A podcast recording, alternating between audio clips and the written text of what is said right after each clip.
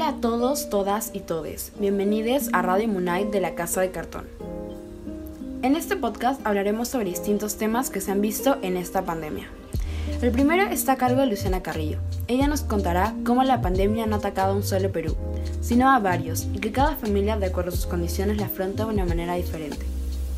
En segundo lugar, Sebastián Olivera nos hablará sobre el impacto económico que generó la pandemia en los emprendedores. En tercer lugar, la que les habla, Urpi Ortiz, les presentará un análisis sobre el incremento de la violencia contra la mujer en la pandemia. Y para finalizar, Gabriel Alvarado comentará cómo la pandemia ha hecho que la pobreza aumente en Latinoamérica.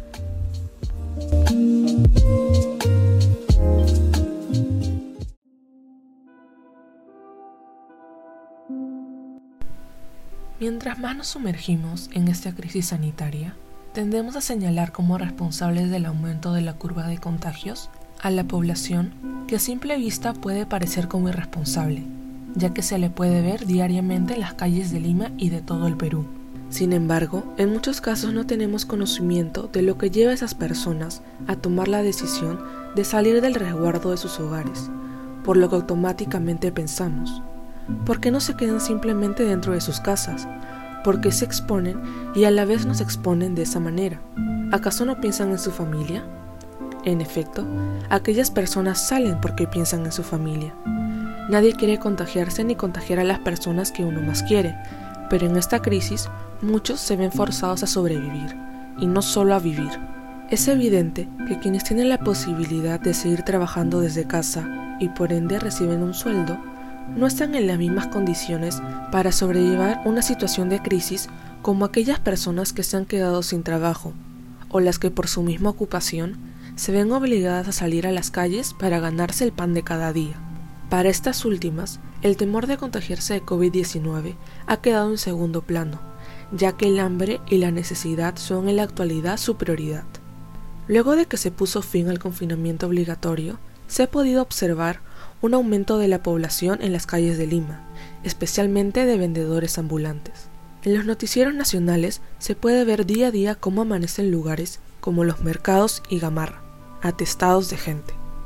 Y ante esta situación es imposible que alguien no se pregunte, ¿qué hacen allí? ¿Por qué no permanecen tranquilos dentro de sus casas? Una vendedora ambulante responde lo siguiente. Yo tengo tres niños de seis, de siete y de nueve. Por eso es que yo salgo a la calle. Si no, ¿por qué voy a salir a la calle así? Porque ellos, el presidente, ganan su plata, pero nosotros nada, nos quieren encerrar. Sucede muchas veces que uno, en su desconocimiento, tiende a juzgar por lo que observa a primera vista, y por ende se haga conclusiones apresuradas. Esto último es justamente lo que sucede cuando muchas personas tildan de irresponsables, insensatos y poco empáticos a un sector de la población peruana que decide salir de su hogar para trabajar. Las razones que llevan a esas personas, que para muchos no cumplen correctamente con mantener una distancia social adecuada, son, en concreto, la necesidad y el hambre. Estos dos factores no son sentidos con la misma intensidad en la población peruana. Mientras unos tienen la posibilidad de comer cada día un almuerzo diferente y lleno de variedad de alimentos, otros, por el contrario, se ven en la obligación de cocinar en ollas comunitarias, en las cuales los alimentos que más sueles encontrar son el arroz, las mollejas y otras menudencias. La mayoría de veces, las personas suelen plantear sugerencias o soluciones para quedarnos en casa el mayor tiempo posible, pero no se dan cuenta de que esos métodos son producto de su condición y de su visión de la realidad.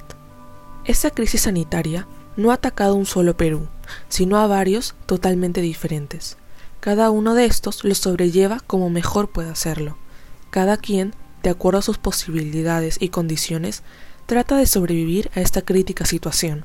Es tiempo de dejar de creer que la manera en la que nuestra familia, con mayores privilegios, está sobrellevando esta pandemia es la misma para todos.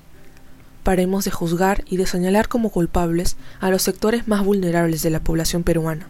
Es momento de pensar a tener presente que unos atraviesan esta situación como quien cruza un océano, algunos en barcos, otros en pequeñas lanchas, otros en flotadores y otros simplemente nadando.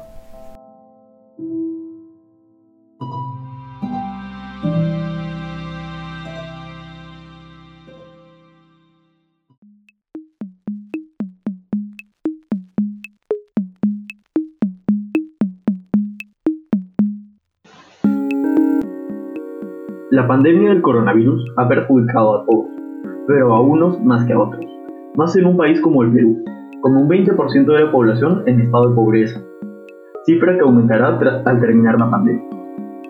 Una realidad que para unos pocos es muy favorable. Sin embargo, para la mayoría es todo un reto sobrevivir el día a día.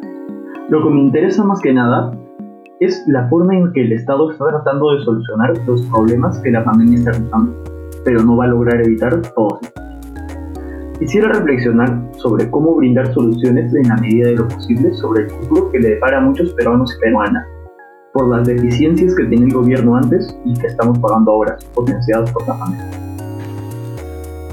Pongámonos en una situación a futuro, digamos un año. La cura para el COVID-19 acaba de ser descubierta y poco a poco todo empieza a reactivar. La pandemia acaba de pasar. Ya estamos en la nueva normalidad. Para este momento, el índice de pobreza, que antes estaba en el 20,2%, habrá subido estrepitosamente hasta un 29,5%, según aproximaciones de los economistas y ex viceministros Pablo Lavado y César Bien, por lo que el Perú estaría en el mayor estado de pobreza de los últimos 10 años. También habría una disminución en la clase media. De ser un 40,7% pasará a ser un 34,2%, lo que hará que la cantidad de personas en este estado de pobreza sea en la tercera parte de la población, una cifra muy elevada que sin duda retrasará el desarrollo de nuestro país. Con un porcentaje tan abrumador de pobreza, una ayuda extra para esta población no estaría mal. Cabe resaltar que nosotros ya tenemos un plan de reactivación económica, pero me parece hasta cierto punto ineficiente. Nuestro plan de reactivación económica va a dar más empleos, uno para empresas y proteger el empleo de trabajadores de empresas con menos de 100 integrantes. Un punto que no se ha desarrollado es qué hacer con los, con los pequeños empresarios. Lo que me parece que se debería hacer es apoyarlos, dándoles bonos, que por cierto ya han sido otorgados, pero no ha servido de mucho, debido a que las grandes empresas se han llevado la mayor parte de sus ingresos. Según Ojo Público, el 71% del dinero fue a las grandes empresas, aproximadamente 17 millones de soles. El que haya más microempresas activas dará más puestos de trabajo independientes del Estado, debido a que cada negocio generaría empleos y la cantidad de puestos de trabajo se expandiría conforme crezca la empresa. Luego de ver estos puntos, podemos apreciar que, en efecto, estas personas necesitan de nuestra solidaridad y un apoyo extra del Estado, para que cuando estemos post pandemia haya un menor incremento de la pobreza a largo plazo en el país. Pero más que todos necesitan la solidaridad de las demás personas.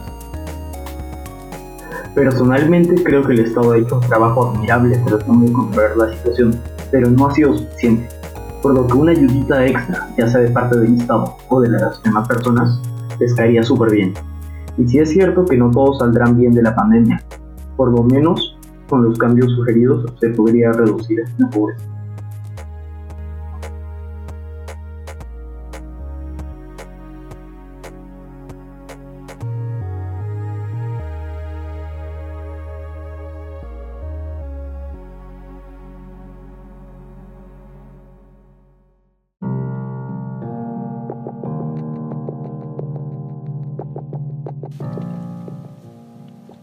La violencia del género en el Perú es un problema y una realidad para muchas mujeres, niñas y adolescentes.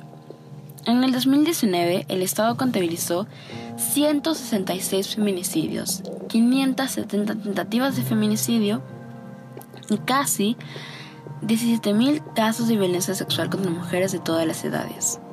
Cada año parecería que las cifras suben y suben, las cosas empeoran en vez de mejorar. Para el 2019, las estadísticas arrojaron que más de la mitad de abusos a niñas eran cometidos por miembros de su familia. Siguiendo el hilo del típico discurso de revictimización que se nos da cuando vamos a denunciar algún tipo de abuso, sí, me refiero a esas típicas frases de no debiste ir a ese lugar, ¿para qué sales tan tarde? ¿Para qué te pones esa ropa?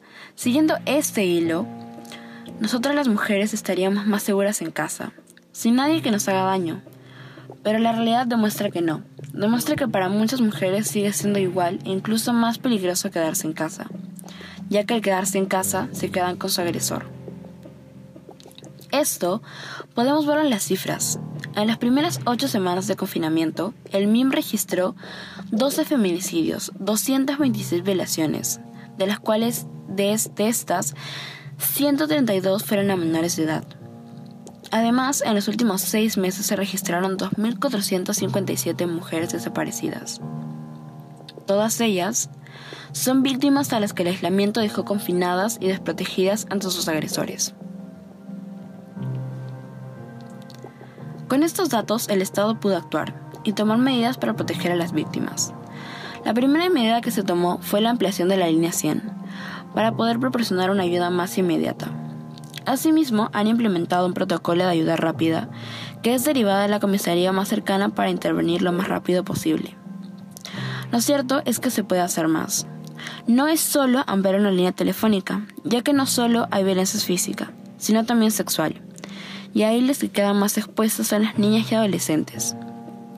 En este caso hay un kit de emergencia, que se les brinda cuando son víctimas de violencia sexual. Este previene embarazos no deseados y maternidades forzadas. Pero, ¿cuánto sabe el estado de estos kits? Bueno, cuando le preguntaron al presidente sobre estos kits, no supo qué responder. Esto no debería pasar. Una vez más, el Estado no respondió de la mejor manera.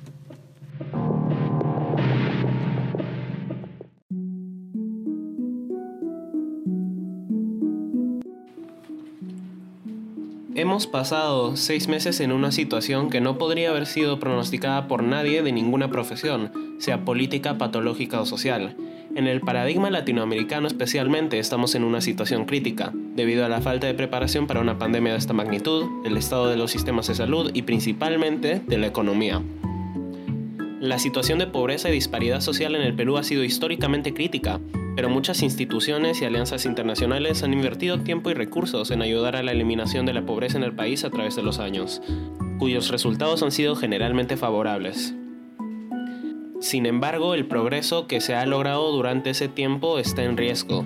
Actualmente Latinoamérica es el epicentro de la pandemia, con 3 millones de casos confirmados entre México, Brasil, Chile y Perú.